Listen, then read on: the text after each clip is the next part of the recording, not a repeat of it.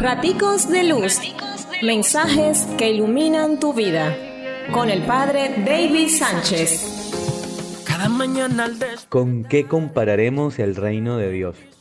Marcos 4, 26, 34. Y a través de parábolas, de ejemplos sencillos de la cotidianidad, Jesús de Nazaret habla de la realidad del reino de Dios Parábolas en las que habla de algo tan pequeño como una semilla a la que todos tenemos acceso y sabemos que al sembrarla ella se transforma sin que lo notemos y a su tiempo dará frutos. Te has dedicado a colaborar en la construcción del reino de los cielos y como que no ves los resultados. Puede ser que la semilla que tú pones dará sus frutos en la siguiente generación, así como tú estás ahora recogiendo los de la generación anterior.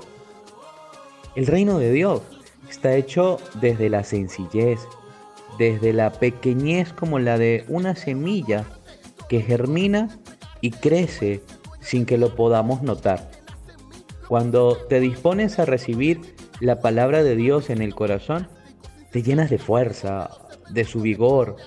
Cuando confías en lo que ella puede generar en tu vida, verás los frutos del reino de Dios a través de ti y también a través de otros que viven la misma aventura en la que se va haciendo realidad el reino de Dios. Dios nos bendice, pórtate bien, es una orden.